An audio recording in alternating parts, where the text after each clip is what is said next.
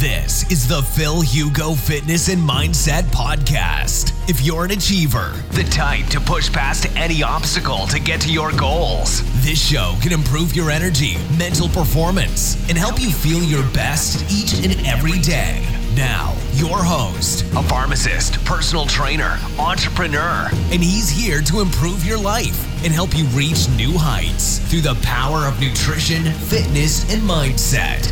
Phil Hugo. Hermano, ¿cómo estás? Yo estoy bastante, bastante bien. De hecho, eh, estamos grabando ahora todo en YouTube, en directo. Acabo de lanzar el vídeo y ahora a través del iPad. Es por eso que últimamente pues los vídeos que dejo colgado en directo en Instagram, pues eh, tienen peor calidad que los de YouTube porque grabo desde mi iPad. Pero pienso que tampoco estamos haciendo las cosas mal. Así que ya podéis empezar mi trayeta de preguntas. Puedes dejar tu duda justo aquí en la tarjetita de, preguntas y respuestas. Y sí, me he comprado una nueva hora porque me encanta la cost para la gente que lo está comentando ahora. Y en cuanto abra la, la tarjetita de preguntas y respuestas, pues voy contestando a todo. Intentaré eh, privilegiar las dudas que están en la tarjetita de preguntas y respuestas, es decir, la que tenéis justo abajo, porque no puedo estar mirando el feed, la tarjetita de preguntas y respuestas, ¿vale? Ok, con lo cual, adelante, ya hay una, así que empezamos. Ok, perfecto. Magnesio eh, quelado, ¿qué tal? Vale, el magnesio quelado es un nombre genérico que damos a distintos suplementos de magnesio. El hecho de estar quelado quiere decir que el magnesio, ¿ok? Tiene una relación, mm, digamos, quelada con otra sal, ¿vale? Esto es como mm, lo aprendí en farmacia. Entonces, cuando dices quelado, es la relación que tiene con la otra sal, pero es un magnesio que... Eh, no, no es que sea mejor o peor que el otro, o sea, es que son distintos tipos de magnesio. Por ejemplo, el magnesio bisglicinato es un magnesio quelado, magnesio treonato es un magnesio quelado. Y cuando hablamos de quelado, teóricamente los quelados tienen una mayor absorción a nivel del cerebro, ¿vale? A nivel de la barrera hematoencefálica, pero no es una ley, no es magnesio quelado pasa el cerebro, no, porque por ejemplo el treonato se ha visto que podía atravesar la barrera hematoencefálica, el bisglicinato también, pero hay el cloruro también que es un quelado y no atraviesa, entonces tampoco estar con blanco o negro, ¿vale? Pero teóricamente los magnesio quelados, el magnesio quelado es un nombre genérico que damos a la, damos a la relación entre el magnesio y su sal. Más dudas. Ok. Mm, Coach Rosa Belibarra me pregunta, ¿por qué amanezco con el azúcar en 100 si hago keto desde hace un año? Porque mm, tu azúcar en ayunas no solo depende de tu dieta. Tu azúcar en, en, ayunas depende de tu calidad de sueño, depende de tu intensidad a nivel de entrenamiento, depende de tu sensibilidad a la insulina y depende de cómo digieres los alimentos. Conclusión, puedes estar haciendo ceto, puedes estar haciendo carnívora y puedes tener niveles de glucosa elevado. Y de hecho, yo incluso en ayuno intermitente puedo llegar a, niveles sin hacer deporte a 110 de, al final de un ayuno y hay otros días estoy a 70. ¿Por qué? Porque depende de mi calidad de sueño, depende de mis niveles de estrés y teóricamente si tienes nivel de estrés muy elevado, pues vas a tener nivel de cortisol elevado que va el cortisol va a impactar el hígado y entonces el hígado va a relargar un montón de glucosa en sangre. Conclusión, no es la nutrición el único factor en tu glucemia. Ahora bien, ¿tendría que estar tu glucosa por debajo de 85 todo el tiempo si haces ceto y hay un intermitente? Teóricamente, sí. Pero si haces deporte, estás estresada, duermes mal o pasa algo en tu vida, pues teóricamente es normal que puedes estar eh, con niveles de glucosa más elevados. La gente dirá, Phil, no sé qué, pero me pasa todos los días, siempre, y me cuido y entreno y mi calidad de sueño es la hostia, y como probióticos y kefir y, y, no como eh, carne procesada. ¿Por qué me pasa esto? Hay un grupo de personas que yo pienso que es genética, que ha sido detectada por pues ya un montón de científicos, pero una persona que lo ha hecho famoso, que lo he dicho en un anterior live, que es Dave Feldman. Dave Feldman es un graduado en Software Engineering y tiene clientes, que, clientes que hacen low carb, atletas, y otros eh, cetogénicas, ¿no? Dieta cetogénica. Y ha visto como un patrón de personas que tienen eh, glucosa en ayunas elevada, entre 95 y 105 la mayoría de las veces, LDL muy alto, HDL muy alto, por encima de 80, y triglicérido por debajo de 70. Además, este tipo de persona, bueno, pues suele hacer low carb, suele hacer cetogénica, suele aguantar un ayuno intermitente bastante bien y además estas personas suelen tener cetonas por debajo de 1,0 milimoles, sino entre 0,3 y 0,6. Entonces, suelen ser personas cetoadaptadas, pero a pesar de estar cetoadaptada y encima hacer dieta cetogénica y entrenar, suelen tener glucosa un poquito más elevada. Entonces, me vas a decir, ¿y cómo puede ser esto? Bueno, eh, hay incluso un grupo de Facebook donde hay ya más de 6.000 personas con este tipo de, perfiles que se llama um, Lean Mass Hyper Responders, que responden eh, de una manera muy peculiar a una dieta low carb o cetogénica. De hecho, eh, este grupo, pues como te lo he dicho, tienen LDL colesterol bastante elevado también. Entonces, cuando tú llegas con un perfil así a un médico, al principio el médico dice, ¿qué? Glucosa en ayunas tan alta, este tío tiene diabetes. Luego, LDL, hostias, LDL colesterol por las santas nubes, hostias, le voy a meter estatinas a él. Y luego ves los triglicéridos, 50. Y luego ves el HDL, 100 o 120. El médico ya se, se tira una bala porque no, no, no tiene sentido son parámetros, el, el ratio de triglicérido HDL perfecto, que te da una probabilidad de enfermedad cardiovascular de cero, y luego LDL por las nubes y glucosa en ayunas un poquito más elevada, ¿no? Probablemente estas personas no tengan un LDL malo elevado. Entonces, yo supongo que también es tu caso, que probablemente podrías tener el HDL alto y el LDL elevado también, no lo sé. Si es el caso, pues podría ser que tu población, que me gusta llamar de LDL, sea un LDL de tipo A, que es un LDL de gran tamaño, que es poco aterogénico, contrariamente a un LDL de tipo B, que es un LDL de pequeño tamaño, muy aterogénico. Pero teóricamente las personas que tienen triglicéridos muy bajo y HDL bastante alto, es poco común que la naturaleza del LDL de estas personas sea un LDL de tipo B, que en inglés es bad, ¿vale? Bad, bad LDL, sea, eh, pues eso, que, sea del, que el LDL sea de tipo B. Es más probable que sea del LDL de tipo A. Te cuento todo esto porque te podría pasar a ti. Si es el caso, podrías pertenecer a este tipo de persona que consideramos Lean Mass Hyper Responders y no pasaría nada. Si tú estás haciendo dieta ceto, te cuidas, duermes bien, etcétera, etcétera, por un día o dos o una semana eh, tener estos niveles de glucosa, si te sientes de puta madre, etcétera, etcétera, yo no le veo problemas, ¿ok? No le veo problemas. Y pienso, porque nadie lo explica esto, porque es bastante complejo y que en medicina moderna, pues, toda esta dieta cetogénica es en plan algo nuevo, tal, y que no tenemos tampoco muchos estudios para ello, pero sí tenemos la fisiología para responder.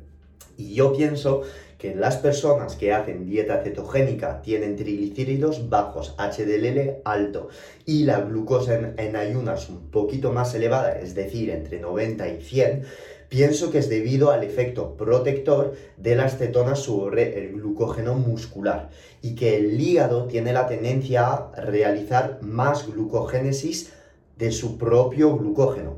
¿Vale? Catabolismo del glucógeno hepático debido a que el músculo debido al efecto de las cetonas protector sobre el glucógeno muscular, pues es el hígado que tiene que trabajar más para mantener la glucemia. Es mi hipótesis, pienso que es así y ya está. Vamos con otras dudas. Ah, me estás diciendo ahora, eh, sí, es mi caso. Pues ya lo tienes entonces, coach Rosa Belibarra, Lean Mass Hyper Responders. Y no pasa absolutamente nada. Yo soy unos de ellos también, ¿vale? O sea, no suelo tener glucosa en ayunas bastante alta, pero sí que mm, suelo tener un LDL bastante alto, HDL también, y triglicérido, o sea, así, el nulo metafísico, 40, 45, algo así. Todas las preguntas, por favor, en la tarjetita de preguntas y respuestas, que me va a resultar muchísimo más fácil. Ah, más dudas. A ver.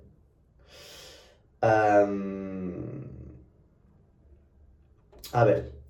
No las estoy eligiendo, las estoy cogiendo así. El cordero y el conejo, me pregunta Petra, son carnes menos contaminadas y menos engordadas como el pollo o el pavo. Cierto, totalmente cierto. Yo no tengo ahí eh, un cordero en casa, ni tampoco tengo una granja para cuidar estos animales, ni me he metido.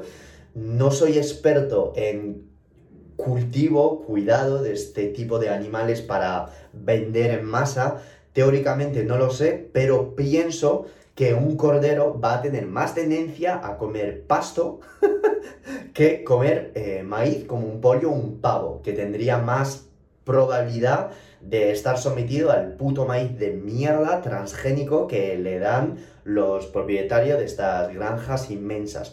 El pavo, igual. Por ello, vamos a ver eh, y nos vamos a calmar sobre consumir cantidades altísimas de pollo y de pavo que no sea ecológica, porque cada vez que no sea algo ecológico o que no ponga que sea algo de pasto, seguro que en la grasa de este animal vas a tener un montón de ácido linoleico, que no es la primera vez que hablo de él, que aumenta la sensibilidad a la insulina del tejido adiposo y es todo lo que no queremos en dieta cetogénica. Queremos que nuestras células grasas sean resistentes a la insulina para que no la grasa que comamos vaya donde? En el tejido adiposo. Porque si tú haces que tu tejido adiposo sea... Ups, ya no me queda batería en el, en el iPhone. Dame un segundo porque si no pongo esto a cargar, ya el vídeo de YouTube no va a ser. Vale.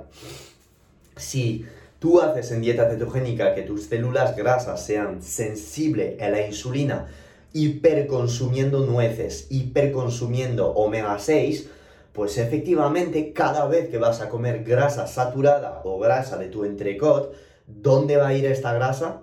A tu tejido adiposo. Es por ello que siempre soy partidario en dieta cetogénica abusar o consumir o privilegiar, mejor dicho, grasas saturadas. Ghee, aceite de coco, eh, carne roja, todo este tipo de grasa que son saturadas, que no tienen insaturaciones, que no tienen eh, un doble, un puente, ¿vale? Que lo podéis ver en la molécula para que os resulte más fácil, una doble relación, doble... Mm, dobles mm, pares de electrones entre dos átomos de carbono, de carbonos, que son estos dos pares de electrones que están eh, o pueden sufrir oxidación por temperatura, por cocción y todo esto abusando de este tipo de aceite, número uno, si no los tienes en el frigorífico, se dañan. Número dos, si no son aceites virgen, extra, super mega cuidado, prensado en frío de alta calidad, ya sabes que el aceite de oliva que compras ya está oxidado. Y los suplementos de omega 3, si no lleva una certificación tipo IFOS, si no están en forma de triglicérido, que la botella está en modo oscuro, olvídate, están todos oxidados y hay pocas marcas en el mercado que ofrecen una buena calidad de omega 3. Entonces hay que tener mucho cuidado con los ácidos grasos poliinsaturados.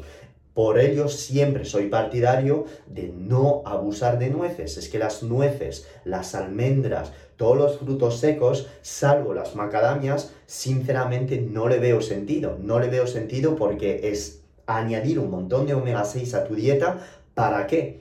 ¿Para qué? No tiene sentido comer frutos secos porque te gustan. Ok, perfecto. Yo a veces como, pues eso, un poco de peanut butter, está bien porque me gusta, porque me da placer al paladar, pero sé perfectamente que me estoy metiendo veneno. Solo hay omega 6, omega 9, encima es que el peanut puede retener un montón de micotoxinas, hay que tener mucho cuidado con los frutos secos, muchísimo, muchísimo, sobre todo si estás en dieta cetogénica, debido a que estás todavía más sensible a la insulina por todo el cuerpo.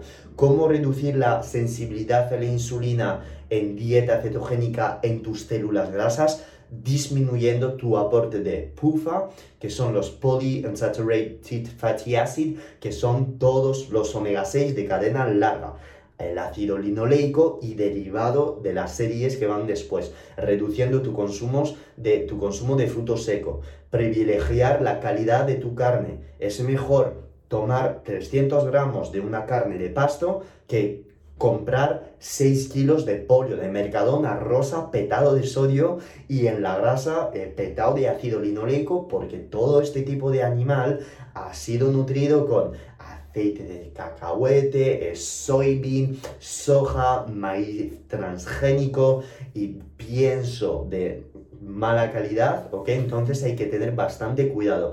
Y me vais a decir, pero Phil, los omega 3 eh, también son ácidos grasos poliinsaturados. Esto has dicho el otro día que te metías 8 gramos al día. Sí, bro, pero como muchas sardinas y el tipo de omega 3 que tomo es uno de los mejores suplementos del mercado, que están protegidos con todas las certificaciones, etcétera, etcétera, ¿vale? Hay que tener bastante cuidado. Y siempre te digo, si tú tienes una sensibilidad a la insulina gracias a la 1, retirada de carbos, calidad de tu carne, sueño perfecto, ayuno intermitente, entrenamiento, no tienes por qué abusar de comer nueces o eh, tipos de omega 6 para la, la, salud de tus células, ¿vale? Tienes que tener una vida que también haga que tu cuerpo sea sensible a la insulina a nivel del tejido muscular, a nivel del cerebro, a nivel de otros órganos, para que puedan usar la glucosa, pero quieres que tus células adiposas sean resistentes a la insulina. Y para esto tienes que comer grasas saturadas, grasas saturadas.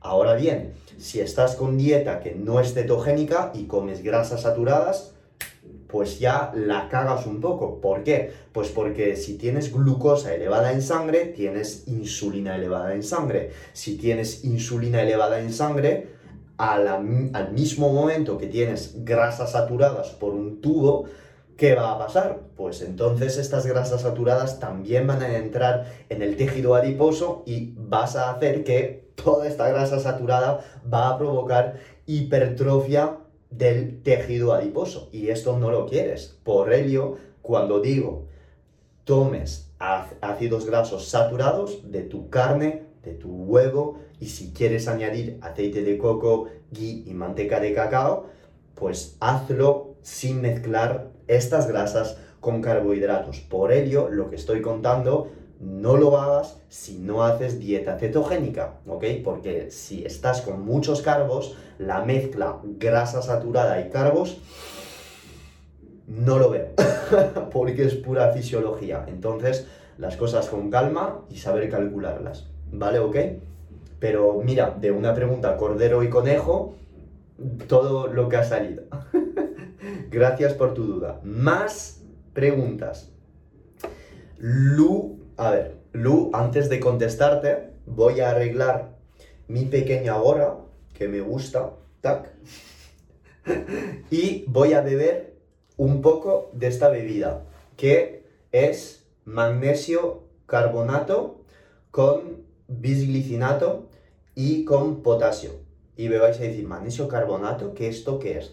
El magnesio carbonato ayuda, a ver, no es que el magnesio carbonato ayude a la digestión, sino que es el carbonato en sí antes de comer, 30 a 45 minutos antes de una comida, ayuda a la digestión. Esto es mm, bien conocido por todo el mundo, que tomando bicarbonato de sodio antes de comer te ayuda a la digestión, o podría ayudar a la digestión. Entonces, si tú tomas magnesio carbonato, el carbonato es lo mismo que el bicarbonato, aunque esté en menos cantidad, pues ayuda a la digestión. Además, en España eh, ya son las 9 y media de la noche. Conclusión, esto, que lleva aproximadamente 500 miligramos de magnesio, pues me viene genial. Empieza a relajarme por el efecto del magnesio. El carbonato me aporta ayuda para la digestión de la cena y el bisglicinato me relaja también por actuar en los receptores NMDA, eh, que son los receptores en el que actúa el magnesio y que tienen la tendencia a relajarte. Así que Lu, dame un segundo y te contesto.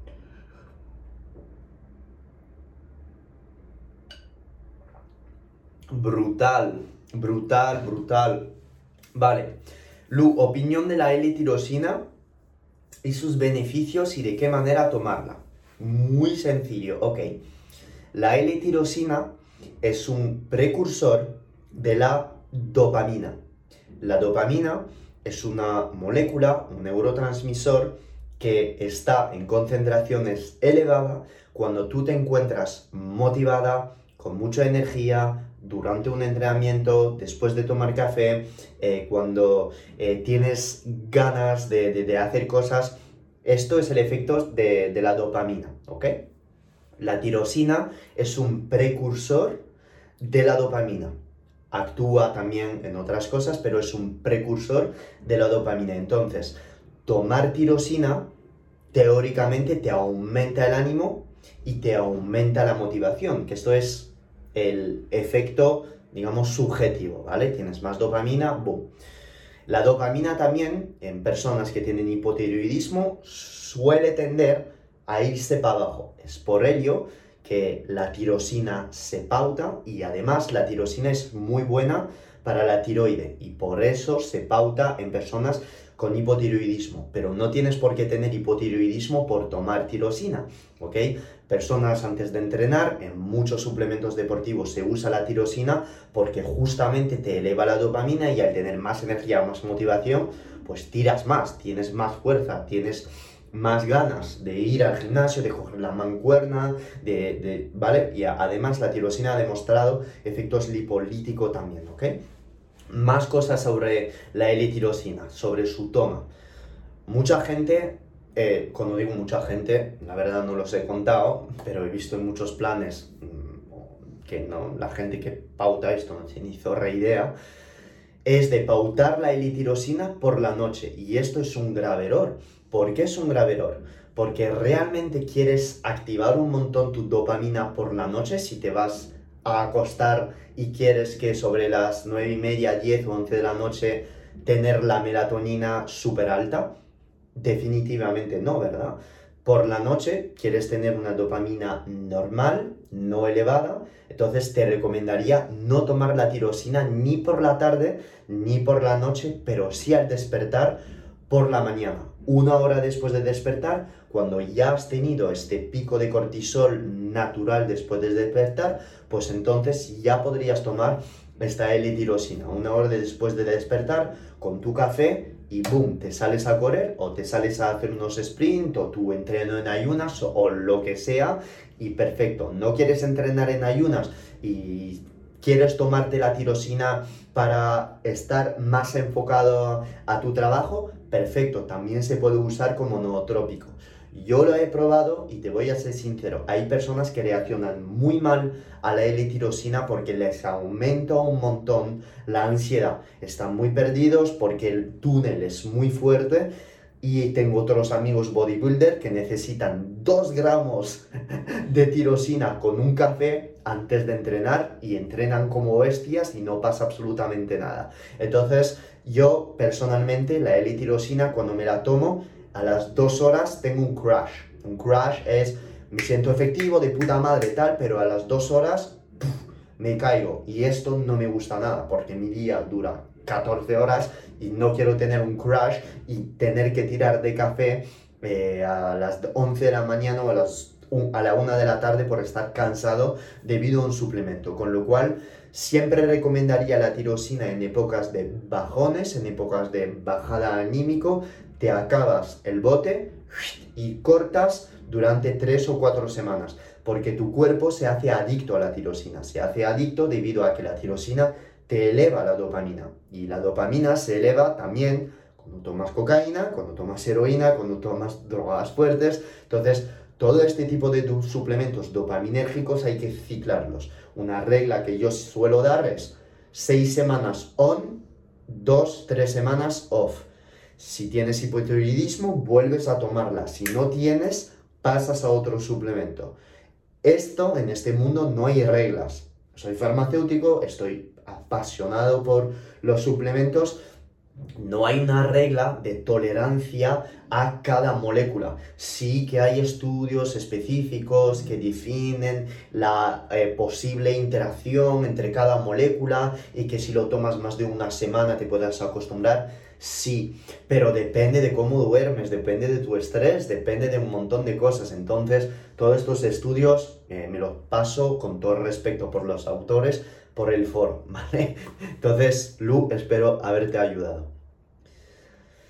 Más dudas. Ah, a ver, mm, mm, mm, las personas que preguntan dos veces no es que no os quiera contestar, es simplemente por respeto a todas las personas que están preguntando, porque ya supongo que en la caja de preguntas eh, estamos llegando a 200 preguntas, con lo cual voy a intentar contestar a todo y no pasar 40 minutos en cada respuesta, pero es verdad que algunas respuestas necesito pasar más tiempo porque es que si no, eh, no, no, no podéis entender. Una persona que tenga piedras en la vesícula, ¿cómo debe hacerla? Dieta cetogénica. Ok, número uno, tienes la posibilidad que te, te, quiten la vesícula biliar, que es una opción, y puedes seguir haciendo dieta ceto sin vesícula biliar, por el simple hecho de que el hígado es el que va a secretar las sales biliares y que la vesícula es simplemente un pequeño saco que contiene estas sales biliares. Pero si el hígado secreta las sales biliares, tú al momento de tener grasa en el intestino, no tienes por qué tener esta vesícula biliar, ¿vale? Que no es algo obligatorio.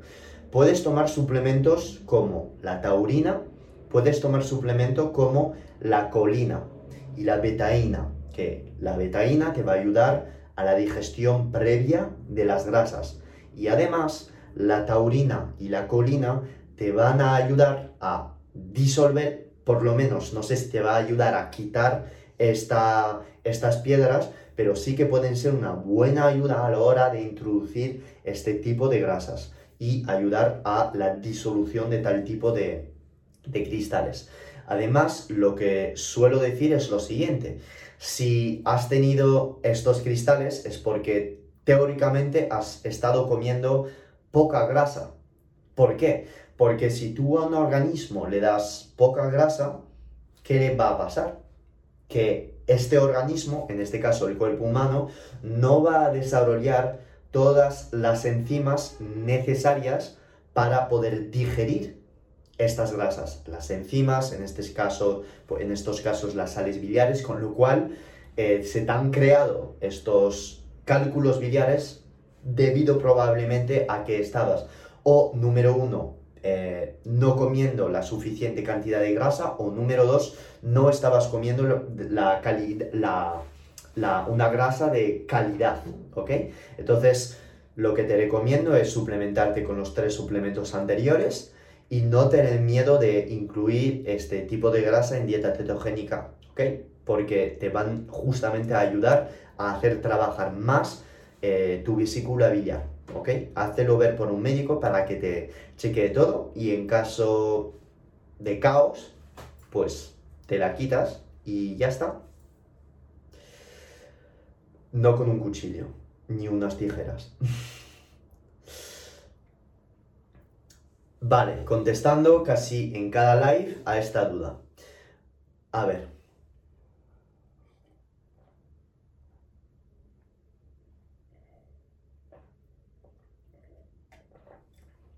The. A ver, antes voy a contestar a, Pollito Magro de Loli, que te quiere mucho. Yo también, no te conozco, pero ya nos conoceremos un día. The Psycho Nutrition uh, Trainer. ¿Ves? Lapsus revelador. Sé que un día lo acabará haciendo. y ya eres psicólogo, entonces seguro que sí. Tal cual parece que te comes el mundi tirosina total. Te la tomas y, o sea, te tiras por la ventana estando seguro que eres capaz de volar. o sea, es que es brutal, efectivamente. Eh, sí, sí, te he entendido. El mundo mundi tranqui. Mujer low carb. Entrenamiento pesas en ayuna tres veces por semana más otros días de bicicleta o cualquier otro que suplemento para sumar energía. Número uno, eh, que tengas las calorías necesarias antes de tomar suplementos. Número dos, que duermas bien. Y número tres, eh, que cuides la calidad de lo que estás comiendo. Si haces todo esto, teóricamente no necesitas nada. Si ahora estás viendo por suplementación deportiva, eh, un set de suplemento que me gusta pautar es lo siguiente. Número uno, acetil L-carnitina antes de entrenar, porque la carnitina es una lanzadera de ácidos grasos desde fuera de la mitocondria hacia adentro. Aportando estas mini empresas a esta mitocondria, hace simplemente que des, es como una ayuda a tu mitocondria para oxidar más grasas. Pero además, la acetil L-carnitina es capaz de atravesar el cerebro, la barrera hematoencefálica.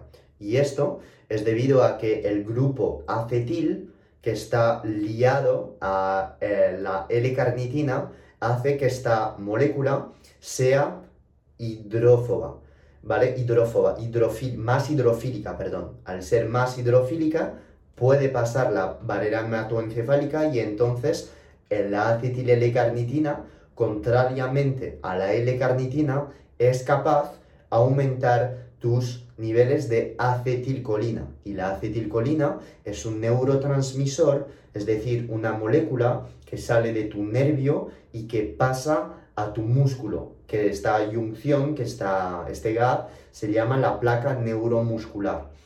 Si tú, gracias a una molécula como la acetil L-carnitina, ayudas, ayudas a la secreción de acetilcolina a través de la neurona, pues entonces estás ayudando a la contracción muscular.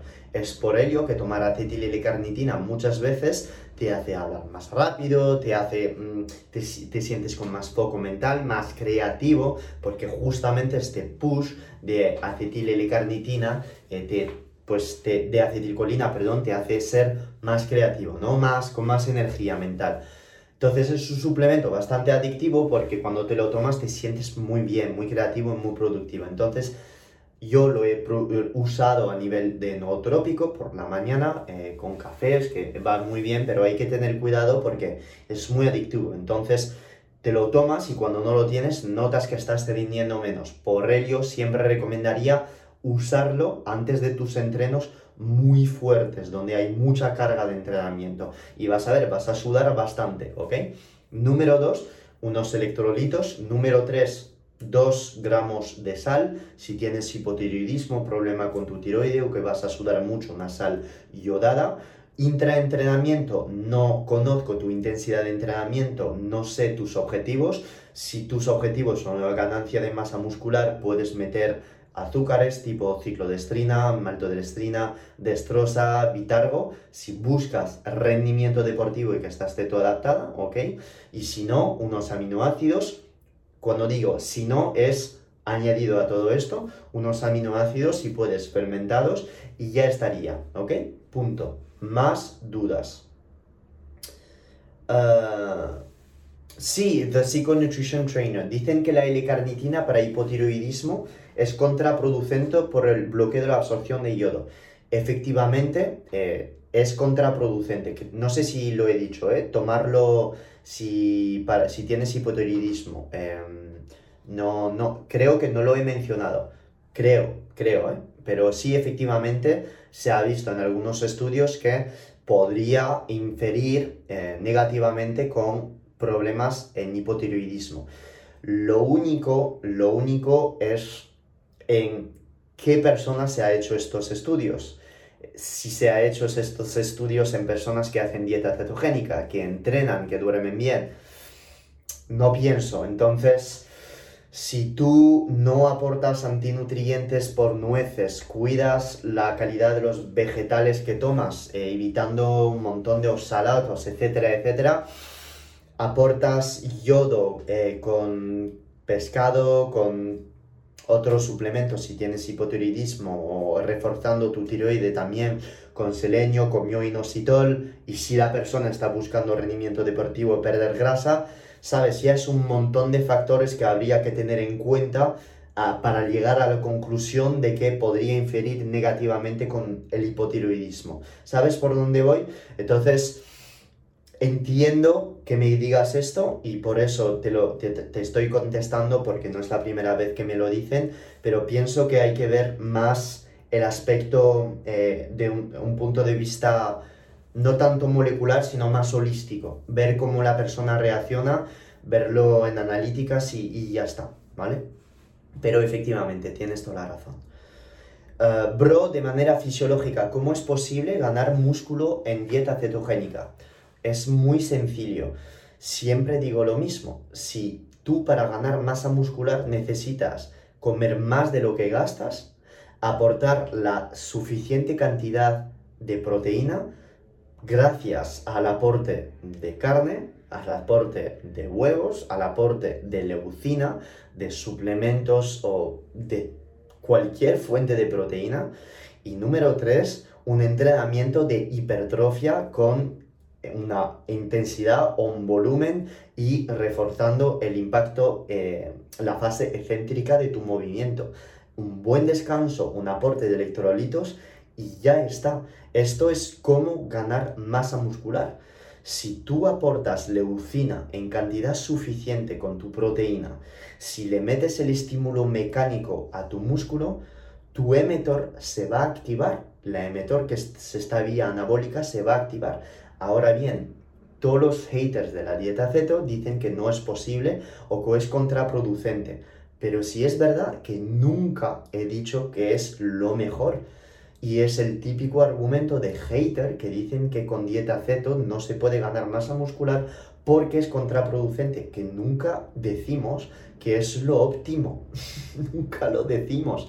Efectivamente, si comes cinco veces al día con carbos y proteínas, claro que vas a tener doble fuel para tu emetor. Número uno, la glucosa, que aumenta la insulina. Y número dos, la proteína con la leucina que activa la vía. Con la dieta ceto, si aportas las calorías necesarias y le metes la leucina necesaria gracias, a gracias al aporte de proteína, puedes construir masa muscular. No hay ningún problema en ello. No veo dónde, está, dónde estás metiendo la pata, donde la dieta ceto está metiendo la pata en esto. La dieta ceto se ha demostrado también hiperactivar la vía MPK y los haters nos entran diciendo, pero bro, ¿cómo hiperactivando la, la vía MPK sin aportar glucosa eh, y además haciendo ayuno intermitente puedes construir masa muscular? Pues bro, solo hace falta incrementar la frecuencia de tus comidas. Si en vez de comer una vez al día comes cuatro, haciendo un desayuno, una comida a mediodía, una cena y un post-entreno con un batido de whey. Y si además de esto tomas azúcares intraentreno, entre 40 y 50 gramos, te sales de cetosis durante 3 horas y vuelves porque estás súper sensible a la insulina, ¿cómo no vas a crear masa muscular? ¿Cómo no vas a crear masa muscular? Espero los argumentos. Sí que está hiperactivada la vía MPK. Vale, perfecto. Pero si haces todo este pool de cosas al lado, ¿cómo coño no vas a construir masa muscular? Es que es puto ridículo. Claro que vas a pasar más tiempo que un tío que come seis veces al día con carbos. Por supuesto, nunca digo lo contrario. Pero ahora bien, está el balance inflamación y salud.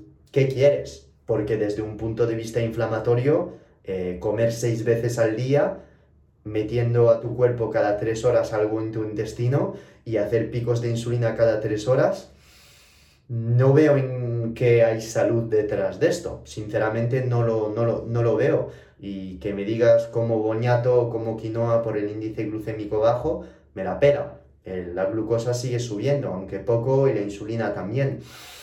No, no, no lo veo, hermano. Entonces, no estoy diciendo que no puedas eh, elegir una de las dos opciones. Estamos todos en nutrición con énfasis diferentes, énfasis diferentes. Yo no estoy diciendo que la dieta ceto sea lo mejor. Es una opción, bro, es una opción. ¿Y por qué estoy siempre hablando de ceto ayuno? Pues porque a mí me ha cambiado la vida y paso mi día en Instagram a contar mi historia, contar que con lo que estoy haciendo tengo más energía, mis clientes también, mm, decenas de miles de personas también, y me apasiona porque me ha cambiado la vida a mí. Y no podría decir a la gente, cómete seis comidas al día, porque no lo he hecho y cuando lo hice con antiguos preparadores no me ha ido bien. En cambio, me ha ido bien este modo de vida y como lo cuento con más pasión porque sale de mis tripas, pues voy a seguir haciéndolo. Pero no estoy diciendo que sea la mejor opción. Tú tienes que intentar, experimentar y ver, pero no veas la nutrición, no te lo estoy diciendo a ti, lo, lo digo a todos no ver la nutrición como algo mejor que otra cosa. Hay reglas, por supuesto, que los azúcares, pues efectivamente, si comes 400 gramos de azúcar al día, mm, vas a pasarlo mal. Si estás en déficit calórico, pero pasas tu día al McDonald's, vas a pasarlo mal. ¿Entiendes por dónde voy? Sí que hay reglas generales, pero lo de jerarquizar no, no, lo veo, no lo veo. pienso que el efecto placebo es bastante fuerte en el cuerpo humano y pienso que si uno está persuadido de que su nutrición es la mejor, aunque no la sea, va a tener mejor resultado que un tío que está al 70% convencido de lo que hace, a pesar de tener una nutrición ortomolecular eh, de la hostia. ¿Pillas mi filosofía? Creo que sí. Ah, me preguntan aquí muy rápidamente, ¿recomiendas cocinar con el aceite del tocino? Por supuesto, porque este tipo de aceite de cerdo es muy estable, tiene un perfil eh, de ácido graso brutal, tiene ácido esteárico, entonces sí, sebo de vaca, el, el lard, como decimos en Estados Unidos, que es la grasa del cerdo, el ghee, el aceite de coco son estas grasas ideales para cocinar, ¿ok? Más dudas. Eh, las personas que me preguntan dudas muy personales con parafadas así, eh, no las puedo ver debido a que no veo la pregunta entera. Entonces no te puedo contestar Lucas Mauler. ¿Un termogénico se activa cuando haces ejercicio? No, un termogénico se activa 20 minutos después de haberlo tomado. Un termogénico se compone de cafeína, de moléculas dopaminérgicas, como es la, la tirosina, y también moléculas capaces de activar la lipólisis o la termogénesis, como son por ejemplo la epigalocatequina del té verde, el EGCG, o simplemente moléculas como la colina o el inositol, que son moléculas precursoras de la acetilcolina. Entonces, tomando estos termogénicos, no es que te suba el calor, es simplemente por el efecto adrenérgico del suplemento, de la elevación de la adrenalina, que empiezas a sudar porque efectivamente tienes como tu cuerpo que está rindiendo más. Ahora bien, estos suplementos también son muy adictivos porque impactan directamente los sistemas dopaminérgicos y los quieres tomar el día después. Todos los preentrenos que tienen cafeína se consideran termogénicos, exactamente igual. Entonces, tómatelos antes de entrenar, pero también los puedes usar, te lo digo porque soy farmacéutico, por la mañana en ayunas desde un punto de vista nootrópico, ¿vale? Ya está. Me preguntan por aquí, Ah, ah, ah, a ver. Todas las dudas, por favor, en la tarjetita de preguntas y respuestas, ¿vale? Por favor, porque es que tengo un montón aquí y la gente hace el esfuerzo en preguntar aquí para que las, las pueda ver todo ahí del tirón y os pueda contestar. Rodolfo me ha pillado. Intergaláctico Phil. ¿Por qué me da diarrea si tomo en ayunas un litro de agua con 4 gramos de sal. Ok, número uno, la sal te activa la motilidad intestinal. Ok, entonces la sal al llegar al intestino rastrea todo el agua que está en tu intestino, en las células intestinales y va chupando esto en el tubo digestivo. Por ello, pienso que un litro y cuatro gramos de sal por la mañana es mucho. Entonces, te voy a dar un tip, porque me ha pasado a mí lo que te ha pasado a ti hace unos años. ¿Ves este vaso? Por la mañana lo suelo rellenar hasta aquí, más o menos. Pongo agua fría, embotellada, porque aquí en Valencia el agua es un asco. un poco de vinagre, que es un chupito o dos de vinagre de, con la madre ecológico, no tiene por qué ser con la madre ecológico. Si es un vinagre normal y corriente, te vale. Yo lo compro porque soy un puto friki y que estoy persuadido que tomando este vinagre tengo más enzimas digestivas y todas las polias, etc. Es verdad, es verdad. Pero si no puedes, el vinagre por la mañana es porque aporta ácido acético. Y esta acidez que tu cuerpo recibe, pues hace que tu cuerpo se despierta. Y es que además el ácido acético puede ser cetogénico, ¿ok? Entonces, eh, cuando tú metes vinagre en tu agua, un poco de sal, le das ahí como probando el vino, para que la sal no se quede por aquí, ¿vale? Y te lo tomas a sorbete, a sorbete. Entonces, cuando digo sorbete es, yo cuando bebo por la mañana, la primera cosa que hago es esto, y me hago 10 tragos, 10. 10 es, me bebo hasta aquí. Y luego lo dejo para más tarde, lo dejo. Me voy a hacer mi morning routine, que de hecho, si no has visto mi morning routine, está en el canal de YouTube de Loli Paco. el vídeo de YouTube se llama eh, Paco's Morning Routine. Tenéis que ver en la morning routine de Loli también, que es brutal. Pero si queréis ver mi morning routine, lo explico. Explico todo, todo lo que hago por las mañanas. Entonces, tú haces esto, haces tu yoga, tu ducha fría, lo que sea, y vuelves media 45 minutos después y te bebes el otro, el otro, la otra parte del vinagre y de la sal que queda. Haciendo esto he visto que no tenía tanta eh, molestia intestinal, ¿vale? El hecho de tomar sal por la mañana es debido a que la sal te va a aumentar la tensión sanguínea, ¿vale? Te va a aumentar la, la tensión sanguínea y esto te va a dar energía. Al darte energía vas a necesitar menos café y además, no te conozco, pero mm, está bien aumentar esta motilidad intestinal por la mañana para ir al baño, ¿ok? O sea, son técnicas, todo esto, mm, no sé, no, yo no he inventado nada, pero el vinagre que te aporta acético para regular tu glucemia, además de poder aumentar tus cetonas, esto lo contaré en otro, en otro, en otro post. Eh, la sal para aumentar tu tensión e hidratarte, un poco de agua para decir a tu cuerpo que estás despierto, todo esto está pensado. También suelo poner a veces eh, pimentón picante, también suelo poner cúrcuma, también suelo poner pimienta, eh, también suelo poner jengibre. De hecho, tengo todo esto preparado y por la mañana me lo pongo. No todos los días, no todos los días, pero sí lo suelo hacer y me viene bastante bien. Más cosas. Vitaminas multivitamínico imprescindible. Recomendación de tips cómo tomarlo. No recomiendo multivitamínicos porque pienso que la mayoría de los multivitamínicos en el mercado son una basura.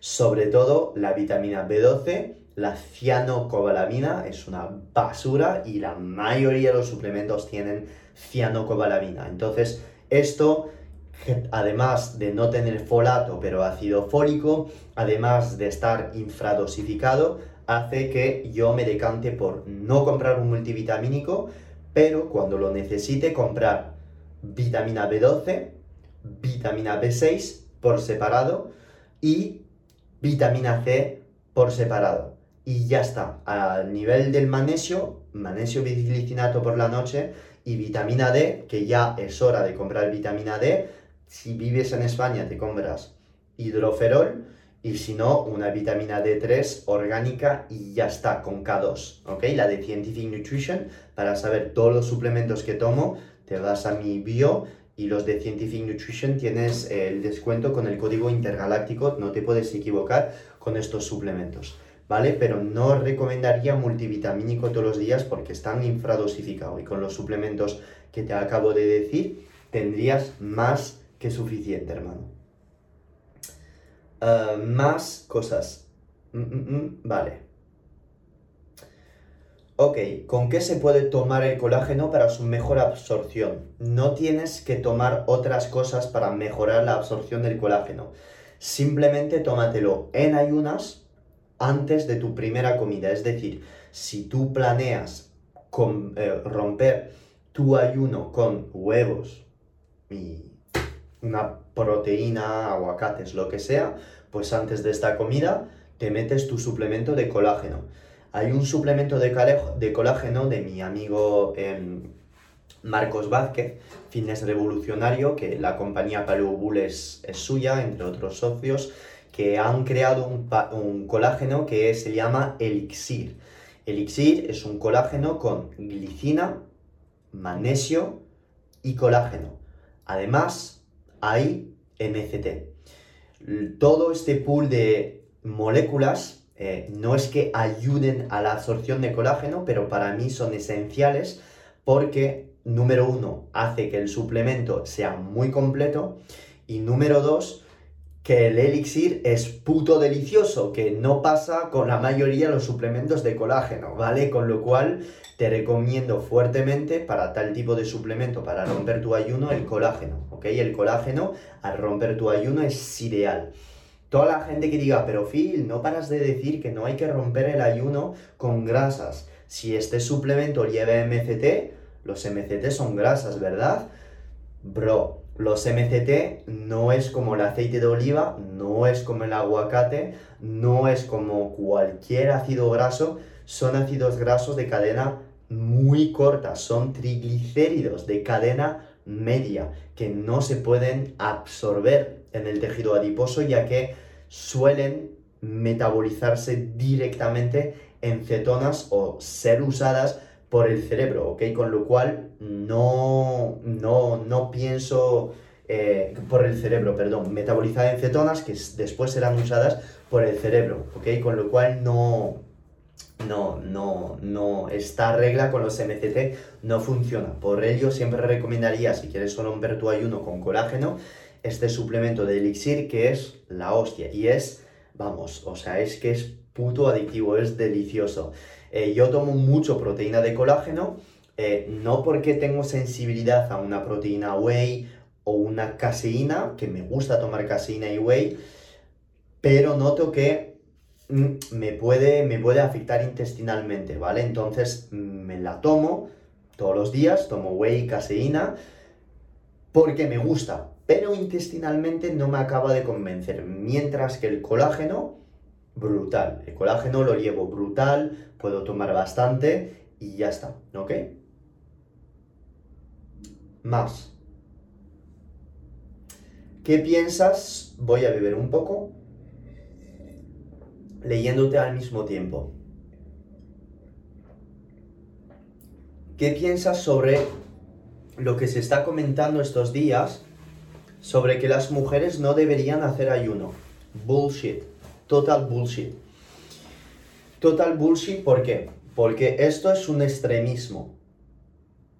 Se llama ser extremista. ¿Por qué? Hacer ayuno de dos días y el tercer día no hacerlo sería hacer ayuno?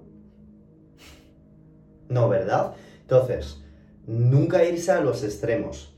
Efectivamente, la mujer tiene progesterona, estrógenos, tiene que tener un pico de LH a niveles precisos y, y muy específicos de su ciclo menstrual. Efectivamente, abusar de periodos largos de ayuno intermitente todos los días todo el año entrenando como si no hubiera mañana y si además y te infectas con una cantidad de entreno brutal, efectivamente puede haber repercusión en tu tiroide y efectivamente puede haber bajada de metabolismo y si pillas esto con el bajón de la regla, efectivamente hacer ayuno intermitente todos los días es malo. Por ello, en mis planes sugiero no hacer ayuno intermitente todos los días, pero yo soy un puto hackeador del puto sistema y en vez de hacer la persona desayunar, pues meto una gran cantidad de grasa. Así de sencillo, por la mañana desayunas con grasa. ¿Cómo hacerlo? Pues tienes manteca de cacao, tienes aceite de coco, tienes MCT o mantequilla aquí, pones esto en tu café. Tienes aquí 4.500 calorías en tu café, proveniente de grasa, que ya no está mezclada con carbohidratos y es un aporte calórico como otro. Y es que va a venir perfectamente para el resto de tu día a ayudarte a producir cetonas, sin elevar tu insulina ni provocarte ansiedad para comer cualquier cosa sobre las 11 de la noche, los 12, las 11 de la mañana, los 12 del mediodía. Entonces, yo de esta manera estoy aportando a mi cuerpo o al cuerpo de las mujeres que tengo en asesoría grasas sin hacerles abusar del ayuno intermitente y esto va muy bien si eres empresaria, si eres ejecutiva, si tienes niños, si te quedas en casa, si no tienes tiempo para desayunar, porque aportas grasa y no te estás sentando en una mesa para comer un bolicao, para comer un bolio, para comer huevos o cosas que te hacen tardar en preparar y te hacen digerir. Ahora bien, Claro que por la mañana tenemos 10 minutos para romper tres huevos en una puta sartén y espinacas y comer aguacates. Lo sé, pero hay personas muy ocupadas o que no tienen hambre por la mañana y quieren, no o que quieren desayunar. Entonces esto es una técnica que te doy, ¿vale? Vic me está diciendo, ay Phil, viva el ghee. Viva el puto ghee, es que el ghee es una maravilla. La gente que digiere eh, los lácteos, que no tiene ningún problema con los lácteos, el ghee viene brutal, no tiene lactosa, está, está brutal, pero incluso la gente eh, con sensibilidad a la lactosa, cuidado con el ghee porque te puede dar, em, te puede hacer doler la tripa debido a que sigue siendo un lácteo. Entonces, eh, tener un, un pilín de cuidado con el ghee, pero es una estrategia que te doy si eres mujer y no tienes hambre por la mañana, efectivamente, pues esto puede ser una solución para ti, echarle grasa a tu café, punto pelota. Y ahora bien, me vais a decir, pero Phil, un día en tu post has dicho que añadir aceite de coco y grasa por la mañana en tu café es porque no perdíamos grasa en dieta ceto. Sí, Efectivamente, porque muchas personas no pierden grasa en dieta ceto porque se pasan con las grasas. si tú en un día, normalmente en un día sueles perder en torno a 130 a 150 gramos de grasa. Si tú añades más de 150 a 160 gramos de grasa al día, ¿cómo vas a perder esta grasa? ¿Cómo la vas a perder? Es imposible. Entonces, siempre es un balance entre muchas cosas, ¿vale? Es un balance, un balance. No abusar de las cosas y saber usarlas en momentos estratégicos. Para mí, la mejor manera de usar grasas durante tu día es por la mañana en tu café. Luego, después, en tus comidas, si comes sardinas, tienes omega 3. Si comes entrecot, tienes grasas saturadas. Si comes huevos, tienes grasas saturadas. Si ya has añadido por la mañana en tu café 30, 40 gramos de grasa, haces la suma de todos los alimentos en tu día y ya vas a ver que llegas muy fácilmente a 120, 130 gramos de grasa en tu día y que probablemente si eres mujer no necesitas mucho más, ¿vale?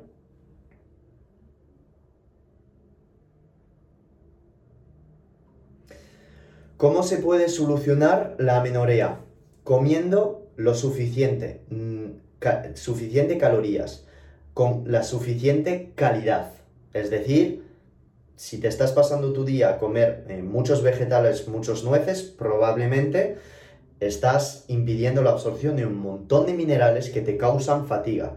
Puedes estar comiendo sano, pero si comes un montón de comida, tanto de omega 6 que, comida que lleve muchos antinutrientes, ya estás perdiendo un montón de minerales y de nutrientes esenciales. Tienes que entrenar, porque si no entrenas, ¿cómo vas a crear masa muscular que te va a aumentar la sensibilidad a la insulina y te va a hacer recuperar esta regla? Tienes que dormir bien, porque como no durmiendo bien, cuidando tu sueño, vas a tener este pico de hormona de crecimiento que va a favorecer esta lipólisis, además de mejorar tu sensibilidad a la insulina durante el día. Tienes que exponerte al sol, porque si no te expones al sol, ¿cómo vas a dormir bien por la noche? Vas a cuidar tu amenorrea gracias a un una perspectiva holística de tu salud y no con un suplemento que me vas a decir que es el Vitex que te va a solucionar todo, que es el Anus Castus, porque efectivamente el Anus Castus funciona, que es el Vitex, funciona. Y te recomendaría también tomar GLA, que es un tipo de omega 6 que viene bien. Entonces, Haciendo todo esto, sí que podría solucionar tu amenorea. Pero por favor, toda la gente que dice Vitex para la amenorea y sigo con mi vida, no cuidando mi sueño, no entrenando pesas, no exponiéndome al sol, eh, siguiendo comiendo 800 calorías al día, no vas a solucionar tu amenorea. Por eso no entiendo en medicina que haya distintos médicos, médicos cardiólogos, médicos especialistas en riñón, médicos endocrinólogos, médicos, neurólogos, es normal, hay que haber eh, eh, especialidades porque no puede haber un especialista para todo.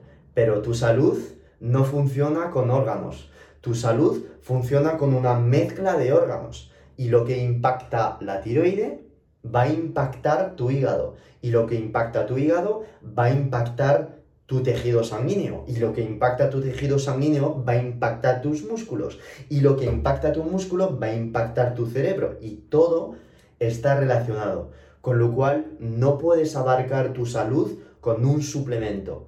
Tienes que abarcar tu salud desde un punto de vista holístico y todo entra en juego en cada minuto de tu día, hasta el puto pensamiento negativo que vas a tener ahí repitiéndote todos los días, a la misma hora, siempre, siempre, siempre, siempre.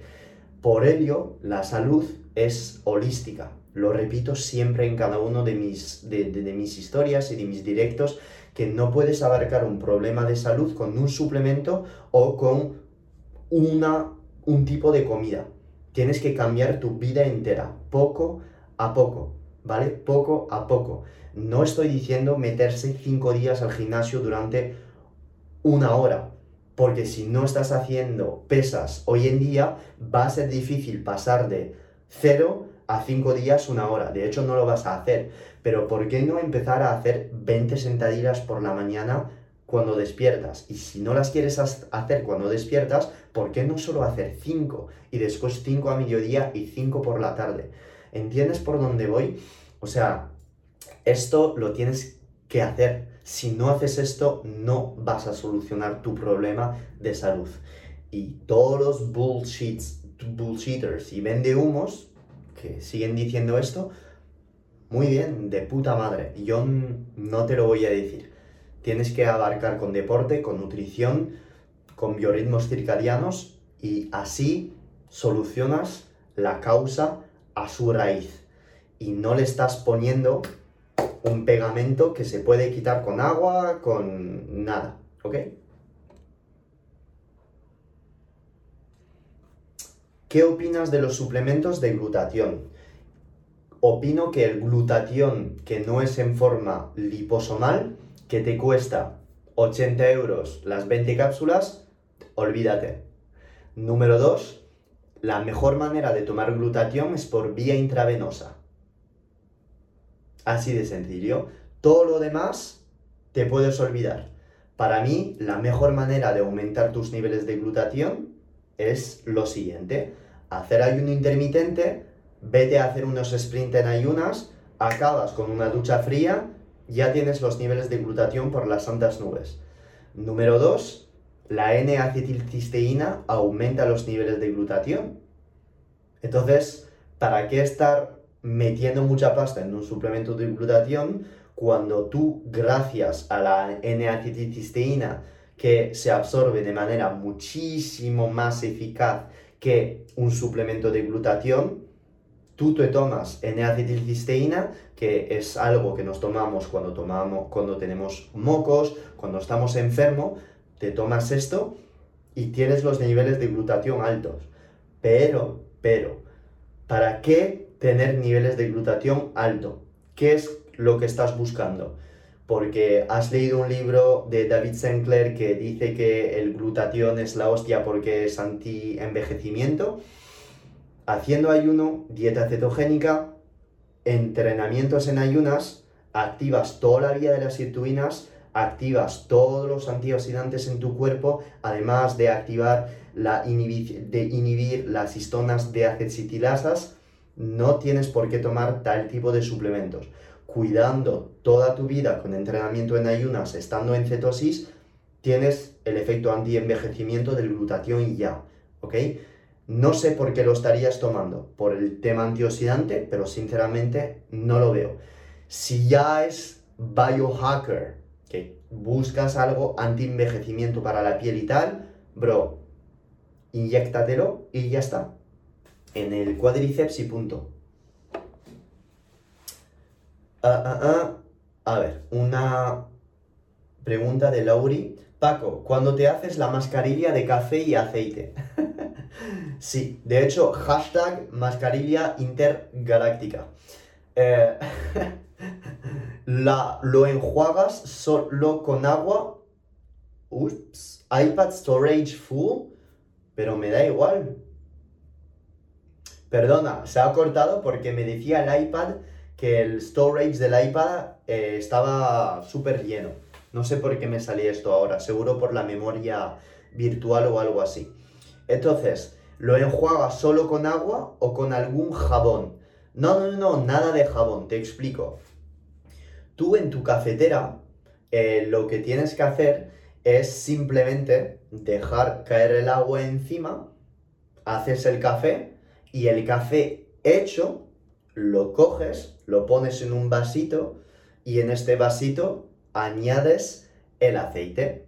Puede ser un aceite de coco virgen extra, puede ser eh, un aceite de oliva virgen extra o cualquier tipo de aceite. No es que haya más magia con una cosa o la otra. Cada tipo de aceite, que sea aceite de macadamia, que está de lujo para la piel, eh, aceite de nuez, aceite de avellanas, cualquier tipo de aceite, está brutal. Siempre recomiendo ecológico prensando de frío. Entonces, cuando vas a ver el precio de un ecológico de macadamia prensado de frío, te vas a tirar por la ventana, ¿vale? Porque es muy caro. Para mí es lo ideal, pero es muy caro. Entonces, manera súper cutre, aceite de coco ecológico prensando en frío y ya está. Y el café ecológico también. Ecológico también. Y que sea de tueste ligero, si puede ser. ¿Por qué? Porque al ser tú este ligero, tienes muy poca probabilidad que esté petado de acrilamidas proveniente de la reacción de Maillard que se forma entre los azúcares del café y las proteínas del grano de café. Entonces, un café light roasted de tueste ligero, ecológico, un aceite de coco, de oliva, de macadamia, ecológico, prensado en frío. ¿Por qué te cuento todo esto? Piensa que vas a estar aplicando esta mascarilla sobre tu piel. ¿Quieres realmente que tu piel absorba tantas moléculas radicales libres, acrilamidas y mierdas del aceite de oliva en impurezas? Absolutamente nada, ¿verdad? Entonces, hazlo con productos de muy alta calidad. Te lo digo porque, sinceramente, yo paso mi día al sol. me encanta el sol. ¿Qué es lo que pasa? Que reacciono muy mal al sol y he pasado la mayoría de mi juventud sin crema solar ni nada porque decía que es para los tontos, etc. Entonces, cada vez que sale el sol o en verano suelo tener manchas en mi piel. Y esto es culpa mía, es por no haberme protegido la piel y tengo la piel muy, muy, muy, muy, muy sensible. Y cada año que pasa mm, me la suelo cuidar bastante y si no me la cuido un día he dicho, dejo las cremas, dejo no sé qué, se me empeora todavía más. Entonces, sí que es verdad que los tips de cosmética, entre comillas, y todas las marcas eh, de cremas, etcétera, me las sé bastante y me he gastado bastante pasta en muchas marcas para ver en plan la que más me, resultaba mejor, tanto para esfoliar, tanto desde un punto de vista acnéico, etcétera, etcétera, que de hecho contarme si queréis que cuente un poco eh, mi relación con el acné, que yo no he tenido mucho, pero todos los tips para evitar eh, el acné que yo cuando me salgo de mi nutrición siempre suelo tener unos granos que me salen por aquí y es así, y es así. Los lácteos me hacen eh, tener acné, em, cuando como bastante hidratos tengo acné, eh, cuando como quesos tengo acné, cuando como nuez tengo acné, o sea, me sale, me sale, o sea, me, conozco mi cuerpo bastante bien. Y de acerca de las marcas, pues eso, no me patrocina Martiderm, pero suelo usar Martiderm. Estas ampollas de Martiderm las he probado todas y me viene bastante bien. Pero bueno, la mascarilla intergaláctica es para que no estés gastando mucho en cremas de, para esfoliarte, ¿ok? Entonces, aceite de coco, granos de café molido, 20 céntimos y a joder toda la industria. ya está, brother. Ah, más dudas.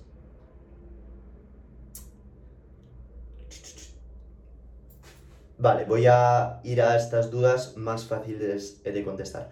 Una vez entras en ceto, si no tomas carbo, se puede salir, claro.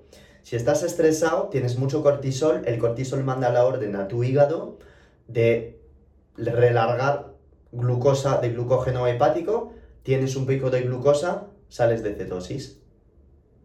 Mucho consumo de proteína cuando no entrenas y no estás cetoadaptado, mucha neoglucogénesis proveniente de la leucina y otros aminoácidos como la alanina, sales de cetosis. Así de sencillo, bro. Una persona con hipertensión, ¿cómo se ve beneficiada eh, con el ayuno intermitente y dieta cetogénica? Muy fácil. La hipertensión, la mayoría de las veces, se relaciona con resistencia a la insulina. Debido a que los capilares sanguíneos son menos flexibles, pues entonces el cuerpo, el, bombeo, perdón, del corazón tiene que ser más fuerte para que la sangre vaya fluyendo a todos los órganos, corrigiendo la resistencia a la insulina. Gracias a disminuir la frecuencia de las comidas y cuidar el índice glucémico de los alimentos, pues va a permitir la disminución de la inflamación provocada por las ráfagas tremendas de glucosa que probablemente esta persona tenía. Pero además supongo que esta persona estaba abusando de grasas trans, de grasas hidrogenadas o de grasas omega 6, es decir, aceites vegetales. Si tú haces una dieta cetogénica bien pautada y disminuyes la frecuencia de comida gracias al ayuno intermitente, vas a generar dos impactos. Un cambio en la microflora intestinal. Un cambio en la microflora intestinal es simplemente una disminución de las poblaciones que servían para digerir los carbohidratos y el crecimiento de otras poblaciones bacterianas y poblaciones bacterianas que podrían favorecer la antiinflamación, como se ha visto en un estudio donde se ha visto donde en una dieta cetogénica había una disminución de los linfocitos TH17, con lo cual, pequeño guiño aquí a todos los influencers que dicen que la dieta cetogénica daña el intestino, mm, me llamas, hermano, ¿vale? Entonces, cuando decimos esto, ¿qué decimos? Bajando los hidratos en dieta cetogénica, mejoramos también, no la sensibilidad a la insulina, pero probablemente hacemos que esta persona disminuya su hambre tres o cuatro horas después. ¿Por qué? Porque si tú quitas carbos, aumenta grasa y aumentas proteínas, este pico de insulina va a estar menos potente con grasa y proteína que con glucosa proveniente de una patata frita o de una fruta. Conclusión, yo te recomendaría fuertemente decir a esta persona hacer una dieta cetogénica, además de hacer ayuno intermitente, número uno, para regular su hambre y su saciedad. Y número dos, por el efecto antiinflamatorio de las cetonas. Las cetonas impactan directamente las histonas de acecitilasas. Estas histonas de acecitilasas, al estar inhibida, aumentan la producción de sirtuinas, aumentan la secreción de GLUT4 a nivel del tejido muscular, aumentan una ingeniería a nivel de la biogénesis mitocondrial, una molécula, una, un set de reacción química que es el PGC alfa. El PGC alfa, PGC 1 alfa es un, como un, un, emprendedor, un empresario que dice a todas las mitocondrias, activaros, activaros. Y esto es por el impacto del beta hidroxibutirato. Si además de todo esto haces ayuno intermitente, aumentas la cantidad de beta hidroxibutirato en sangre, con lo cual todo esto con la disminución de la probable inflamación creada por la glucosa hace que esta persona mejore su hipertensión. Si esta persona además aumenta su sal y aumento su cantidad de agua paulatinamente, pues va simplemente a decir a su riñón regular el balance electrolítico y entonces a la larga probablemente se le vaya la hipertensión.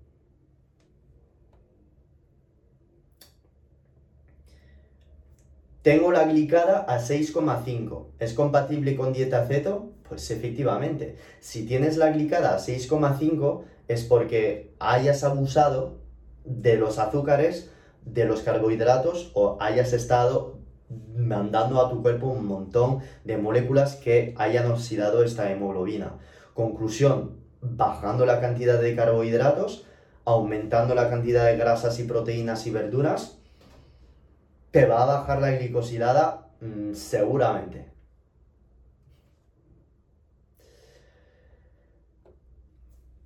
¿Cuáles son los beneficios del aceite de coco para el buen funcionamiento de la tiroides? Ninguno. No se ha demostrado que el aceite de coco tiene un impacto en la tiroides directamente. El aceite de coco aporta MCT, aporta ácido láurico, que es un C12, un carbono con 12 eh, carbonos, que ha demostrado eh, impacto antiséptico, pero de ninguna manera el aceite de coco ha demostrado beneficios para la tiroides. No solo un alimento que te va a mejorar la tiroides. Hola Phil, ¿podrías recomendarme alguna marca de cloruro de magnesio? Eh, no conozco marca de cloruro de magnesio, pero pienso que si vas en Amazon, la marca Jarrow, Jarrow, J-A-R-R-O-W, la tiene, que es una de las marcas americanas que para mí es súper top en cloruro, eh, no en cloruro de magnesio, pero en este tipo de mineral. Si estás viviendo en España, sinceramente no te puedo decir, a mí me patrocina Scientific, no comercializan cloruro de magnesio, que lo repito, para digestiones viene muy bien y para daño estomacal viene muy bien, pero ahora de momento no lo sé, lo siento mucho. Uh, esta ¿Qué opinas del suplemento Yodo Nascence? No lo sé, hermano, no lo conozco. ¿Cómo pegar la piel al músculo después de haber tenido sobrepeso? La piel, si has tenido obesidad mórbida, sin cirugía, no la puedes quitar. Es imposible. Y todos los coaches que me dicen que sí, demuéstramelo. Es imposible. Debido a que ha habido hiperplasia e hipertrofia de adipocitos y que los rasgos que tienes en la piel no se podrá quitar. Esto es imposible. Si has tenido obesidad mórbida, es decir, sobrepeso por encima de 70-80 kilos, ¿ok? No, no lo sé. Si has tenido sobrepeso, lo que tienes que hacer, un tip que suelo dar es hacer entrenamientos en ayunas con sprints. ¿Por qué? Porque hacer tal intensidad en tu cuerpo aumenta tremendamente la adrenalina en tu cuerpo. Y la adrenalina es la única que, con la noradrenalina que puede llegar a estos adipocitos para decir, vete. Y sin tener los niveles de insulina bajísimo y sin entrenar en ayunas, no lo podrás conseguir. Sinceramente, no, no lo veo. Entonces, entrenamiento de alta intensidad en ayunas. La yoembina, la yoembina también ha demostrado poder tener efecto en los receptores alfa 2 en estas células adiposas. Entonces, la podrías tomar. Cuidado, la yoembina te puede dar eh, ataques de pánico si no estás acostumbrada, ¿ok? Soy farmacéutico, tienes que tener mucho cuidado. Eh, muchos bodybuilders lo toman, la yoembina eh, no, o sea, no es un suplemento que sea legal en España, para comprarla puedes encontrar en Amazon, pero sí que es verdad que hay muchos contras con la, con la yoyembina, pero sí que es verdad que si mezclas eh, un entrenamiento en ayunas con yoyembina, en esta piel que queda, pues podría, podrías tener efectivamente eh, buenos, buenos resultados. Ahora bien, eh, ¿estoy diciendo que es la única manera? No, no es la única manera. También podrías tener, usar suplementos como EGCG, tirosina, precursores de, o dopaminérgicos, cafeína, que todo esto te va a ayudar a subir tu adrenalina durante tu entreno y tienes realmente que meter intensidad, intensidad. Luego, entrenamiento de abdominales en ayunas. Toda la gente que me diga, oh, es que no puedes perder grasa de manera localizada. Lo siento mucho, si pasas entrenamientos en ayunas de abdominales todos los días haciendo 500 crunch, vas a hacer llegar más sangre en esta zona. Entonces, yo realmente pienso que sí es posible perder grasa de manera localizada en esta zona. Si haces 500 crunch todas las mañanas en ayunas, la sangre va a llegar más aquí. Entonces, si hay más sangre, lo siento mucho, más sangre, más nutrientes que llegan y entonces más posibilidad de hacer llegar esta adrenalina para abrir estos, estas células adiposas. La gente que diga esto y que es totalmente de bro, demuéstramelo, demuéstramelo. No, no, no pienso que sea de bro. Más dudas y no puedo contestar a todas, que Loli me está esperando para cenar, así que voy a contestar Ah, la hipertensa con diabetes de tipo 2, esta pregunta acabo de contestar, no te voy a contestar, seguro que eh, te has podido relacionar con ella. ¿Cómo tomar treonato de magnesio? Treonato de magnesio es un magnesio que puedes tomar por la noche, pero también por la mañana porque tiene un impacto cognitivo. Lo vas a tomar y te sientes bien.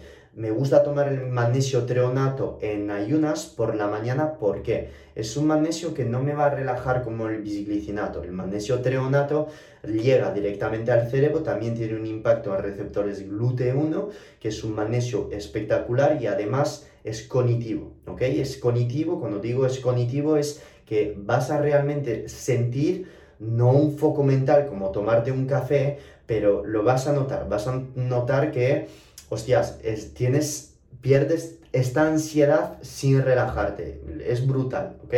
Es un magnesio caro. La mejor patente para tomar magnesio treonato es el MACTEIN, la patente MACTEIN. La patente MACTEIN es una patente como yo diría la creatina creapure o como diría la glutamina cayoba, ¿vale? Más cosas, ¿cómo recomiendo tomar la ashwagandha? La ashwagandha muy fácil. Si estás si estás, perdón, súper estresado, te recomendaría tomar la ashwagandha por la mañana.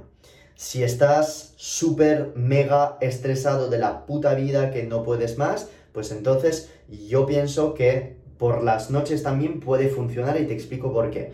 Porque la ashwagandha es un adaptógeno. Un adaptógeno está aquí para regular o hacer volver a la normal tus niveles de hormona como el cortisol. Entonces, si tú tomas la ashwagandha por la mañana y estás hiperestresado, pues te puede calmar. Si en cambio estás súper relajado y necesitas energía, pues voy a pautar una ashwagandha por la mañana a un tío que necesita energía para justamente subir su cortisol, porque le falta cortisol. Entonces, dependiendo de esto, por la mañana o por la noche. Ok, cómo tomar el aceite C8 antes de entrenar o por la mañana con tu café, debido a que es un aceite cetogénico que te va a subir las cetonas y además es un aceite que te va a aportar energía debido que efectivamente ha habido estudios que han demostrado la posible activación de la biogénesis mitocondrial gracias al aporte de tal tipo de MCT. Este MCT como el butirato o como Em, los suplementos de cetonas exógenas son capaces de elevar las cetonas en sangre. ¿Ok?